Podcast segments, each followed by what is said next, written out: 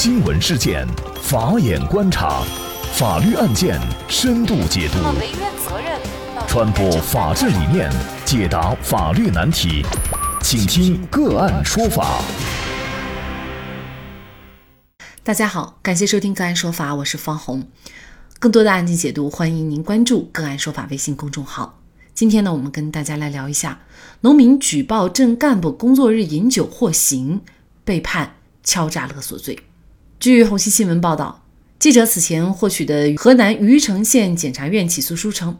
二零一四年到二零一七年期间，卢继华无事生非，多次举报张集镇政府工作人员任胜义、王申奎、刘开庆、刘富强、张秋兰等人工作日不上班或工作日饮酒等。后来经虞城县纪委调查，其举报均不属实。起诉书还称，二零一四年，被告人卢继华举报张集镇原土管所长马景存工作日饮酒，并在办公室睡觉。后，卢继华以给钱才同意在网上将举报帖子删除，并不再举报为由，敲诈马景存现金六千元。一审时，卢继华辩护律师认为。对国家工作人员言行进行监督是法律赋予的权利。卢继华不存在恶意举报，都是通过中纪委和国家信访局网站，并未在网络上形成传播。他举报的都是亲眼所见的事，不是蓄意捏造诬陷。就算纪委调查后认定不属实，公民的正常程序举报行为也不应是犯罪行为。卢继华本人也在庭审时辩解，他进行举报以后，当地相关领导联系他，让他不要再进行举报，他同意了，没有收过钱或物。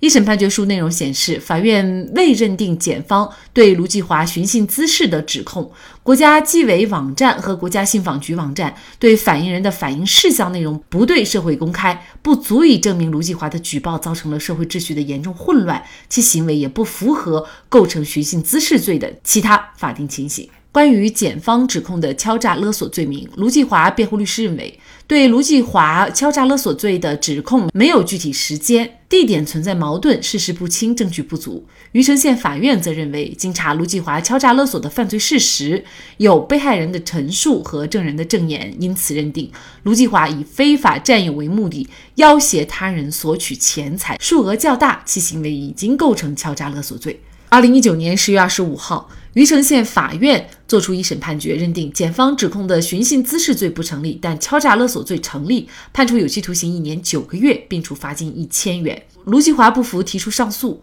商丘中院在二审刑事裁定书当中称，关于卢继华及辩护人称敲诈勒索犯罪事实不清，证据不足。经查，卢继华供述及人民群众网上信访请示签、网上信访成批单。照片等书证证实，卢继华以卢继化之名网上信访反映张集土管所马景存上班时间在办公室睡觉。虞城县国土局文件等书证证实，该局经调查认为卢继华所反映的情况不属实。马景存陈述证实，被拍照举报以后，迫于信访等压力，通过他人协调给卢继华六千元。马某陈述与证人证言相互印证，足以认定卢继华敲诈勒索马某六千元的犯罪事实。商丘中院二审裁定驳回上诉，维持原判。监督举报的行为何以演变成为敲诈勒索的犯罪？对国家工作人员言行进行监督是法律赋予每个公民的权利，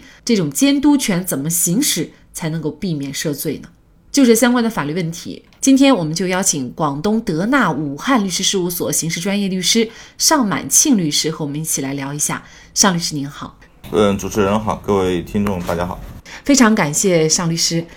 这个新闻啊，之所以能够抓住我们的眼球，就在于我们大家会很好奇，就是为什么监督举报最后却落得个敲诈勒索罪的罪名啊？首先，请尚律师给我们介绍一下，就是根据相关的法律规定，什么样的行为会涉嫌敲诈勒索罪呢？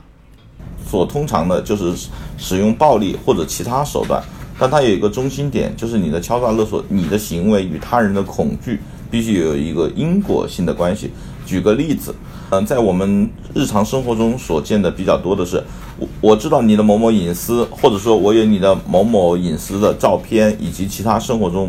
不想为人所知道的东西，你如果想让我不对这个东西散发出去，或者说不要做声，你要给我什么？这种利益不一定是钱。那么在这种典型的情况下，我们认为它是基于他人的行为的害怕产生了因果关系而支付的。那么这种情况下才构成敲诈勒索。当然，这种情况下肯定是要排除正当的宪法也好，或者说其他行政法也好，他们给予正当的公民监督的权利，应当是不会设定为敲诈勒索的非法手段。因为敲诈勒索罪的构成，它是有几个要点的：第一，你的手段必须非法；第二，你获取的利益与你手段非法之间需要有一个因果关系；第三点。你的整个行为是必须使人产生恐惧。那么在第三点里面呢，又根据生活中的很多生活经验来分析的话，它有很多，比如说优势地位啊，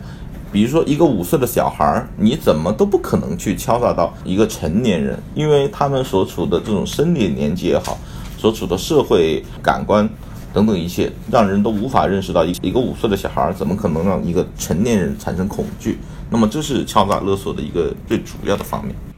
那么结合到本案啊，这个农民卢继华呢，他其实就是在相关的，比如说信访的相关网站，还有呢基监的相关网站去反映土管所的几个工作人员上班时间睡觉，通过一个正规的渠道去反映。那么您觉得他是否构成这个罪名呢？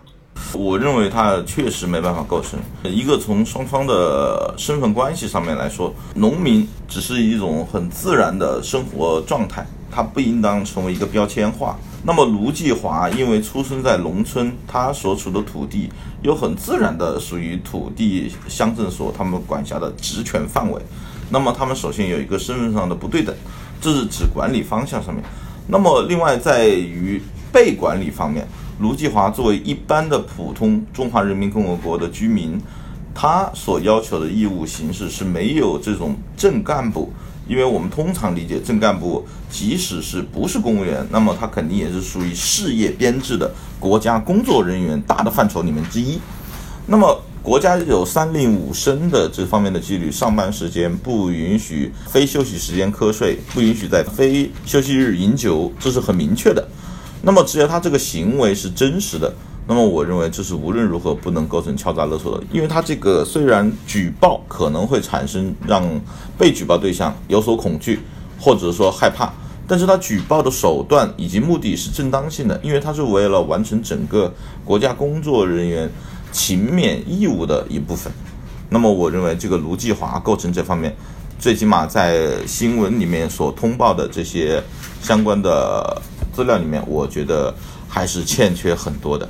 那关键问题是呢，这个事情他举报的内容，最后呢，纪委去调查了，调查认定就是他举报的内容不属实，也就是说，可能并不存在相关的国家工作人员在工作时间饮酒啊、睡觉啊等等这样的情况。那么有可能他就存在一个捏造的情况。另外还有一个关键的点就是，经过协调以后，他拿了其中一个国家工作人员六千块钱，双方一结合，您认为仍然是构不成这个敲诈勒索罪吗？确实是构不成，因为它这里面还涉及到另外一个罪名，因为在中中国大陆现行的刑法体系里面，现实有效的，它只能说可能构成诬告陷害。那么诬告陷害呢，它有一个结果，就是它必须要受到追诉才构成。那么这也就是当初为了保证举报不实的情况下，如何去认定？相关的判决书也好，新闻也好，其实对于卢继华的次数是非常确定的。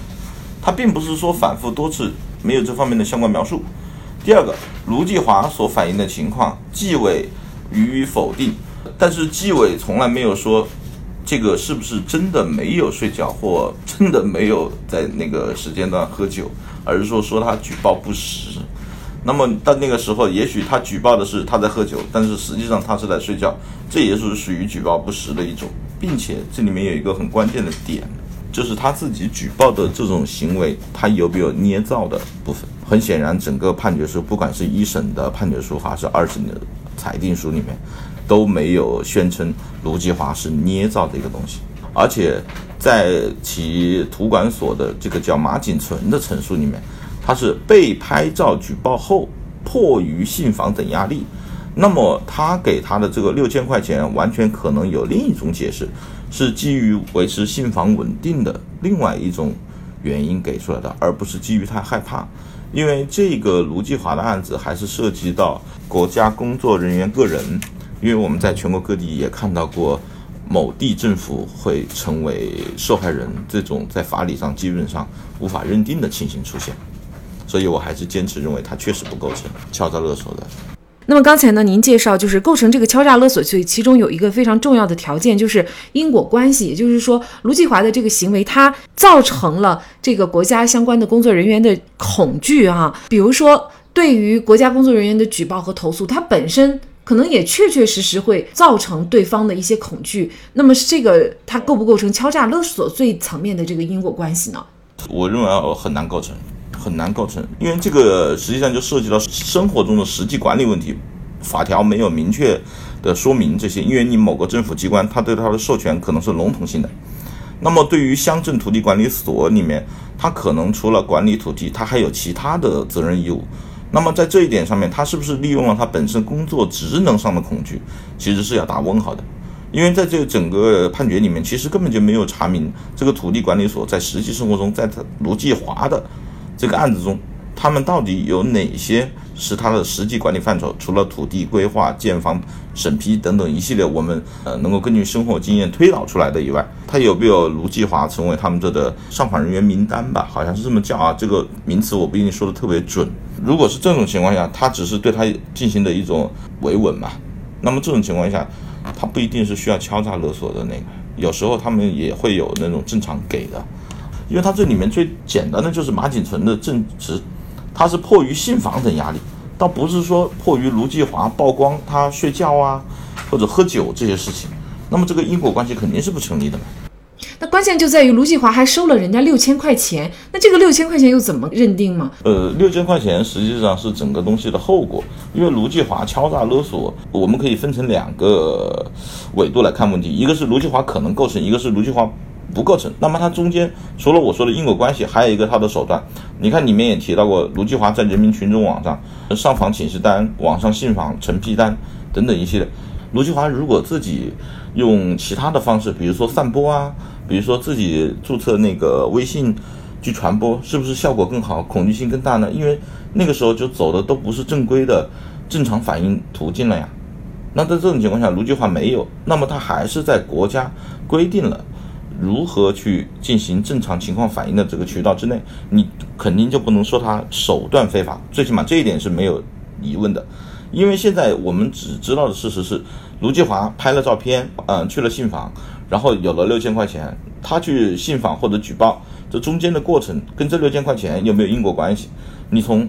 这个案子中马景存的证词里面来看，你是看不出来的。他只知道他是迫于信访压力，但跟卢继华举报马景存本人非工作时间睡觉喝酒，确实形成不了因果关系啊。那么事实上呢，对于这种信访而引发的被指控为敲诈勒索罪的这个案件啊，不只是卢继华一个，这其实就引申出一个问题来。就像卢继华的辩护律师所认为的，他认为呢，对国家工作人员言行进行监督是法律赋予每个公民的权利，这种监督权怎么行使，他才可能避免涉罪呢？那这种里面就有很多假设，我只能说一些比较粗犷一点的线条，就是你要举报他，就是只去举报，你不能跟自己的其他的利益有任何相关，要不然你就无法说清。第二个就是关于类似的一些行为里面，